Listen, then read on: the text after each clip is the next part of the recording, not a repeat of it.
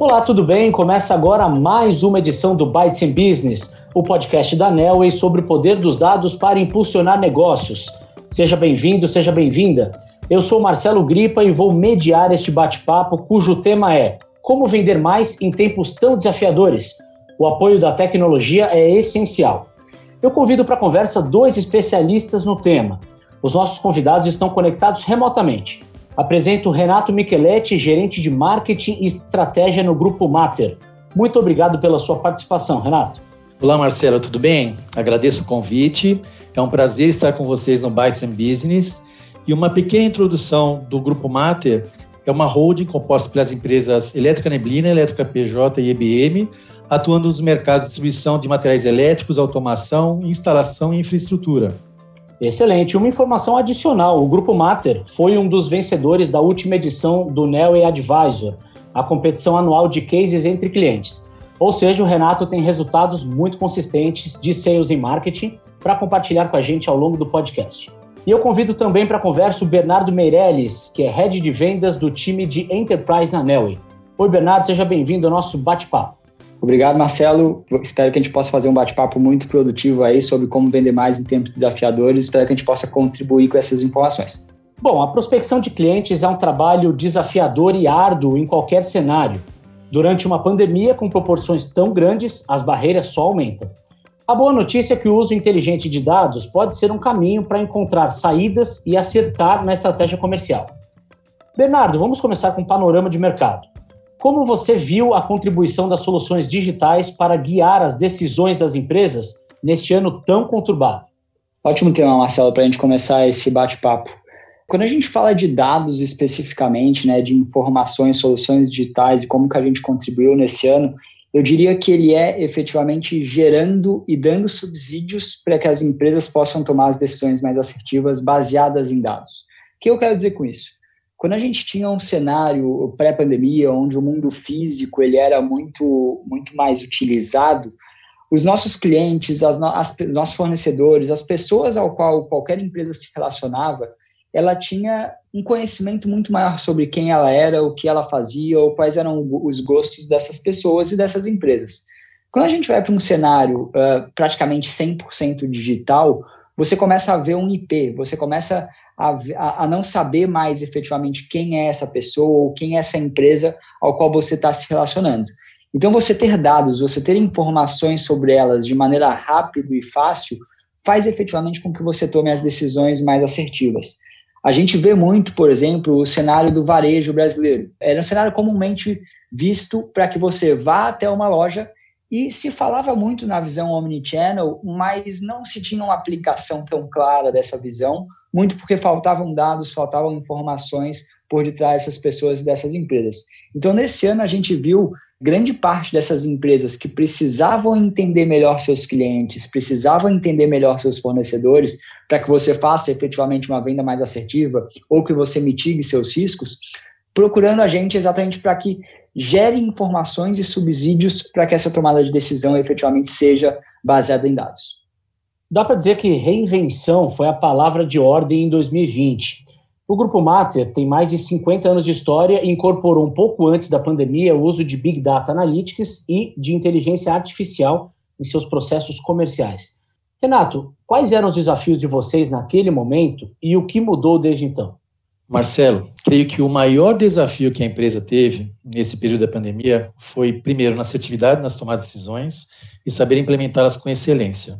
Principalmente saber que a gente tinha que obter os resultados a curto prazo, para conseguir fechar o ano de 2020 aí com uma situação boa em relação né, a 2019, e a inteligência de mercado nos ajudou muito nessas decisões. A primeira ação que nós fizemos foi criar um comitê de contingência com toda a equipe gerencial e a equipe diretora, com reuniões diárias para tomar decisões. Inclusive, até hoje, então, essas, tem essas reuniões, no princípio eram duas horas por dia, hoje cerca de 40 minutos. Com isso, toda a equipe de venda já estava 100% em home office antes da primeira quarentena anunciada em 22 de março pelo governo do estado de São Paulo. O segundo maior desafio, e isso entra muito o Big Data, era implementar um Big Data e processo de inteligência artificial numa cultura tradicional, onde tínhamos pouca informação de mercado, sem critério de segmentação, e uma certa cultura de achismo, mesmo por parte da equipe de, de gestores. Além disso, imagina uma equipe de vendas em casa que não tinha essa cultura de home office, tentando achar os clientes. Muitos clientes estavam em home, outros estavam de férias, outros estavam com jornadas reduzidas, ou seja, a comunicação foi interrompida ou foi alterada através de e-mails ou de recados. E como você citou, nós incorporamos o Big Data antes da pandemia, no finalzinho de fevereiro, e tivemos pouco tempo para implementar um processo de prospecção ativa outbound. Tivemos a ajuda do nosso CSE Jonatas, para quebrar os bloqueios que eu citei e também ajudar a equipe de vendas a retomar os negócios.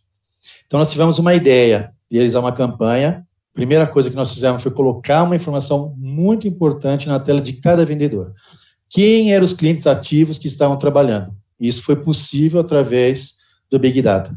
Então, as bolinhas verdes estavam nas atividades essenciais, o cliente estava na atividade essencial todo vapor. As bolinhas amarelas estavam trabalhando, mas menos atividades, provavelmente 50%, e as bolinhas vermelhas, muito provavelmente esse cliente não estava, estava sem atividade nenhuma.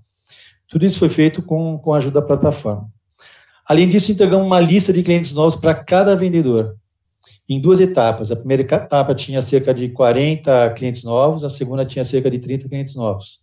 É importante salientar que nós tivemos uma pequena parte da equipe que ela foi, estava sendo treinada, na época, através da receita previsível, e nós introduzimos três SDRs para iniciar o processo. E aí nós colocamos uma pentinha né, de, de, premiação, tanto uma mecânica de incentivo às vendas para os clientes ativos como para os clientes novos. E nós saímos muito bem nas vendas e introduzimos finalmente um conceito data-driven na empresa, porque nós tivemos tanto os vendedores como os gestores uma confiança muito grande na plataforma. Aproveitando o gancho do Renato, o indicador de impacto da Covid-19 desenvolvido pela Nelway foi uma ferramenta importante no apoio às estratégias do, dos clientes. Que tipo de insights essa solução gerou nos primeiros meses da crise, Bernardo? Marcelo, ótima pergunta, e eu não vou nem só, só atentar aos clientes, eu vou atentar a nós mesmos, né? A gente sempre tem que usar também o que, o que nós desenvolvemos para nós, e eu particularmente usei muito esse indicador dentro da minha equipe. Explicando um pouquinho o contexto. Hoje, na equipe de Enterprise da Nelway, nós atendemos 450 contas nomeadas, ou seja, você sabe quem é a empresa, você sabe como que você vai atuar nela e qual vertical você vai atuar. E dessas 450 contas, aproximadamente 30% são contas já de base instalada, são contas que já são nossos clientes. Quando a pandemia chegou e a gente é, fez esse indicador, que esse indicador ele levava em consideração diversas situações, então tanto se essa empresa, como, como o Renato muito bem comentou, já estava em home office, não estava, se ela tinha capacidade de facilidade de se atuar em home office, não tinha, se o negócio dela deveria ter impacto maior ou menor frente à sua atuação diária, enfim, esse indicador levava em consideração inúmeras situações e ele ia de muito baixo, baixo, médio, alto e muito alto no que diz respeito ao impacto que a Covid-19 estava dando para essa empresa efetivamente. Então, a primeira coisa que a gente fez foi: eu peguei essas 450 empresas, dividi ela em dois grandes grupos, o grupo de clientes e o grupo de prospects. Dentro desse grupo, a gente colocou esse indicador em cima de cada uma dessas empresas. Então, vou lhe dar um exemplo. Das nossas, desses 30% de empresas que eram clientes já, a gente dividiu eles em quem estava tendo maior impacto e menor impacto.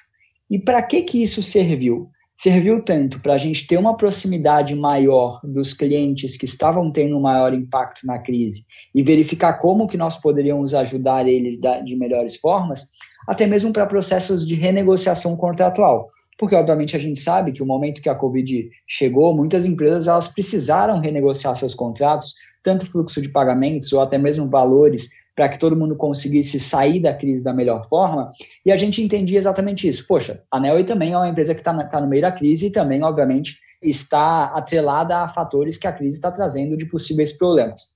Se uma empresa ela está tendo alto impacto dentro da, da Covid-19, eu, poxa, posso tentar ser cada vez mais amigável com ela e fazer o máximo do que eu posso para que ela também é, diminua seu impacto do lado dela. Agora, poxa, se é uma empresa que é, ela está indo bem, que ela não tende a ser impactada tanto, será que a gente precisa fazer uma negociação tão efetiva de diminuição de valores ou de fluxo de pagamento? E a gente foi levando isso em consideração dentro dos nossos clientes para que a gente pudesse ajudar grande parte deles e pudesse também saber onde que a gente não precisaria tanto ajudar, que a gente poderia nos ajudar também, porque a gente, obviamente, também é uma empresa que também estava passando pela crise.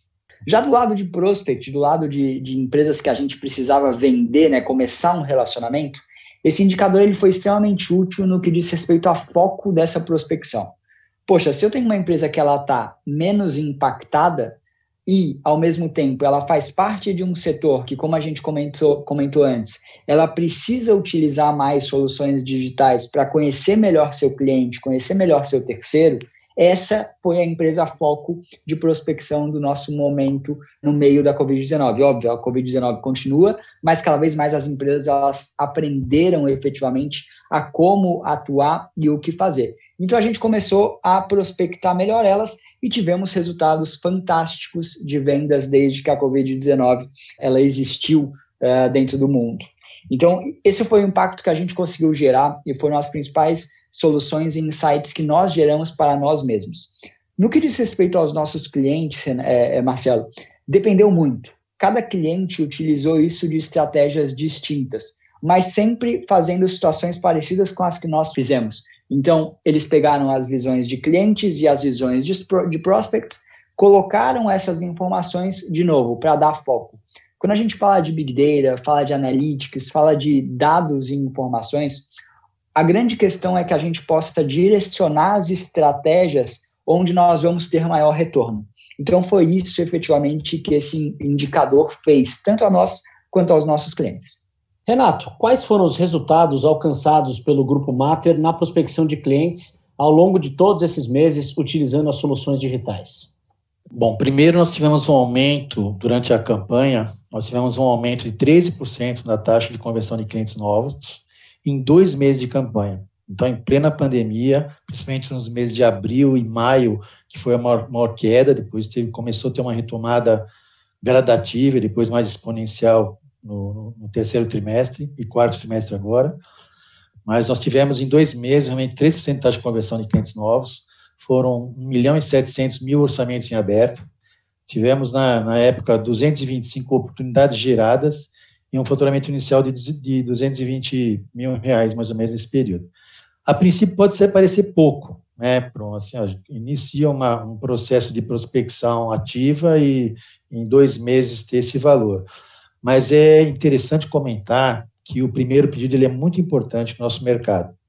Ele abre portas para realizar mais negócios em diferentes categorias. Nós temos categorias de, de cabos, de automação, de iluminação, de solar, de conectividade. Então, na verdade, é uma abertura de porta. E em dois meses, ter uma, uma, uma prospecção ativa com a ajuda da ferramenta, com informações muito importantes e relevantes passamos para os vendedores, realmente foi, foi um dado bastante significativo. Hoje nós estamos com nove meses de uso da ferramenta, então existe uma sistemática já adotada com relação mensalmente com relação aos, às novas prospecções. O nosso time de prospecção ele aumentou. Hoje nós temos cinco SDRs. É, a gestão de funil está funcionando, inclusive com as etapas de funil. Então a gente tem hoje já uma percepção muito maior, né, de realmente como é que está esse processo, uma produção, né, uma produção de vendas que ela é contínua e ela se dá por causa de um big data que é possível ser utilizado de uma maneira correta. E eu acho que é interessante também comentar que que, é, que hoje, né, nesse momento, nós estamos 78% de crescimento em prospecção ativa outbound.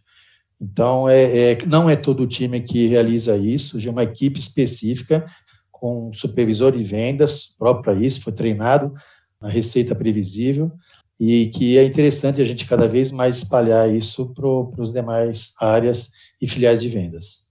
Muito bom. E só para colocar todos que estão ouvindo na mesma página, o conceito da receita previsível é aquele criado pelo Aaron Ross é, para vendas outbound, né? Então, com prospecção de mercado e tal.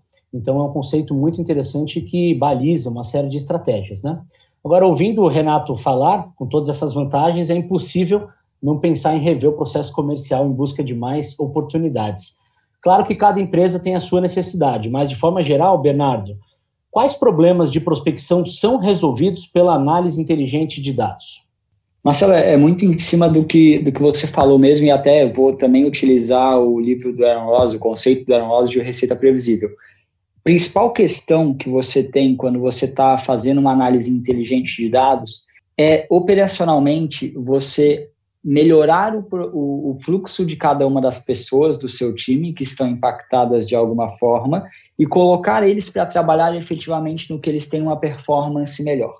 Um grande erro que equipes de vendas cometem é efetivamente achar que o vendedor é um super-homem, que ele vai fazer tudo. Ele vai desde realizar uma prospecção, ele vai é, realizar uma, uma análise técnica de um processo, de uma determinada venda, ele vai negociar, ele vai realizar um contrato e ele vai efetivamente fechar uma venda. E a gente vê exatamente no conceito de receita previsível do Aaron Ross que o vendedor ele tem que estar, tá, tem que ter suas capabilities muito utilizadas onde ele é bom, que é efetivamente realizar uma venda.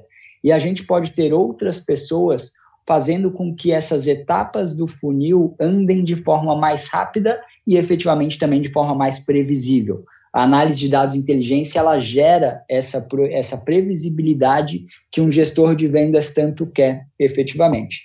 E, obviamente, quando a gente vai fazer isso, não adianta nada você ter um SDR, você ter um executivo de vendas, você ter um pré-venda, você ter é, inúmeras pessoas. Se você não souber muito bem o que cada um vai realizar, qual é o job description efetivo de cada uma dessas pessoas, até onde ela vai por parte do funil, onde está a responsabilidade dos outros, para que essas análises de dados elas deixem as pessoas com essas capabilities de forma mais efetiva, mas que também faça com que o processo seja, melhor, seja mais fluido e seja melhor utilizado. Agora, quando você fala de processo de inteligente de dados no momento efetivo de prospecção, está diretamente relacionado em entender o momento que essa empresa que você está prospectando está, o que, que ela está passando, quais são as dores que esse setor tem enfrentado comumente, e a gente da Nelway, além de entender isso, a gente tem exatamente muitos contatos com os nossos clientes para entender, poxa, o seu setor, como é que ele está indo? Quais são as visões do setor de 2021 ou de 2020, no momento da pandemia? Para que a gente entenda exatamente onde a gente vai focar. A Neo hoje nós temos uh, cinco pilares de atuação. Pilar de Sales and Marketing é um deles, ao qual nós vendemos soluções ao qual ajudam e auxiliam nossos clientes efetivamente a vender mais. Mas a gente tem um viés de Risk Compliance, a gente tem um viés de Legal Analysis, de Fraud Prevention e de Credit Management. E quando a gente fala desses cinco grandes pilares, é muito importante a gente entender o que o setor está precisando mais nesse momento. Porque tem setores hoje, por exemplo, que eles estão estagnados em vendas e que ele não está preocupado em vender mais, ele está muito mais preocupado em reter o cliente dele e continuar o processo comum do que efetivamente realizar uma nova venda. Só que ao mesmo tempo, essa mesma empresa, ela está muito preocupada em diminuir os seus problemas financeiros no que diz respeito a fluxo operacional de análise de crédito, por exemplo. Então, esses entendimentos de para quem você vai vender, como você vai vender e que soluções são aplicadas, ele, você tem que entender muito bem a sua base de clientes. A gente tem um processo interno que a gente chama muito de lookalike, utilizando uma das nossas soluções que se chama um target, que é exatamente entender o que está dando certo dentro do seu funil de venda e dentro disso que está dando certo no seu funil de venda, você implantar isso para as empresas que você não conhece ou para os seus prospects, para que você seja assertivo e saiba o que você, o que você vai falar. Poxa, se eu estou vendendo produto X para uma vertical financeira, por exemplo, outras empresas do setor financeiro tendem a ter problemas muito semelhantes a essa que eu já vendi. Então, quem são elas e o que eu preciso falar efetivamente para conseguir efetivar uma venda? Então, análise de dados ela está muito nesse quesito, no quesito de como eu vou gerar o meu processo mais fluido e como ele vai ser mais assertivo para que eu possa fazer o funil de venda andar de forma mais rápido e mais ágil. Muito bom. E para além dos números, imagino que a incorporação dessa mentalidade data-driven, ou seja, orientada por dados, seja realmente um ganho muito expressivo. Renato, você já comentou sobre isso, mas eu gostaria de pedir a sua dica para os gestores que ainda precisam incutir essa cultura analítica em seus times. Marcelo, creio que o data-driven é uma cultura de transformação digital constante. Nós temos cada vez mais que que atuar isso daqui dentro de casa. Não tem volta. Temos que continuar investindo em dados, se transformam em informações importantes e relevantes para que a gente tome as decisões corretas no mercado. Segundo os estudos de futuros, né, que é o Foresight, né, ter, existem três tipos de empresa: né, as tradicionais, as híbridas e as exponenciais. Né. As tradicionais a gente já sabe, né, são aquelas que realmente vieram de anos, tem todo um processo de venda já com procedimento já de, de muitos anos e que não aplicam ainda novas formas né, de, de marketing e de data-driven, o próprio conceito data-driven que foi muito citado aqui. As exponenciais são aquelas que realmente né, você vai buscar bilhão de pessoas no mundo e, e realmente ela faz mais por menos, né, nesse conceito. A dica que eu dou para os gestores é que eles busquem transformar suas empresas hoje tradicionais em empresas híbridas. Né, e isso se faz através da transformação digital. Isso se faz através de um conceito data-driven. Não tem, não tem volta. Você não consegue tomar uma decisão se você não tiver dados informações de mercado, principalmente, né, bastante significativas para que realmente você seja assertivo, gaste menos esforço. É importante também comentar que o maior bloqueio está dentro de casa. Não é a concorrência, não é o segmento mercado, não são os mercados porque estão recessivos. Isso já passou, já essa fase de, de ter esse tipo de, de pensamento. Porque como foi dito pelo Bernardo, hoje a gente consegue, através da ferramenta, entender quem, quem realmente está a todo vapor trabalhando, segmentos mercados, a parte de segmentação dos mercados, a parte regional, por KINAI, ou seja, então hoje a ferramenta nos dá, nos proporciona assim uma, um mundo de informações e um mundo de, de oportunidades, principalmente, para que realmente a gente consiga avançar nas vendas e na perenidade da empresa, principalmente. Por isso, tem que mudar, e essa mudança ela será cada vez mais assertiva se realmente utilizar um conceito data-driven. Por isso, a dica que eu dou para os gestores das empresas é que realmente eles busquem esse tipo de novo conceito de trabalhar, aqui, que realmente isso vai ser muito importante para tomar decisão, implementação e principalmente busca dos resultados. Para encerrar o nosso bate-papo, Bernardo, é a sua vez de dar dicas o que não pode faltar em uma estratégia bem sucedida para alavancar as vendas?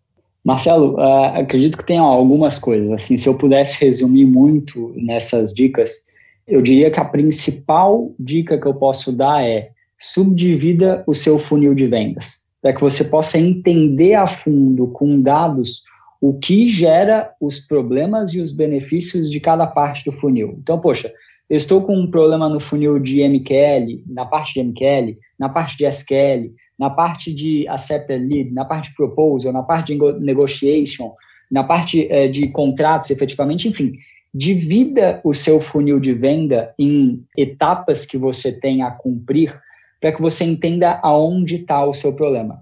É muito fácil, é muito comum um executivo de venda sempre querer mais leads, querer mais leads. Mas será que é que são mais leads que vão gerar um melhor resultado?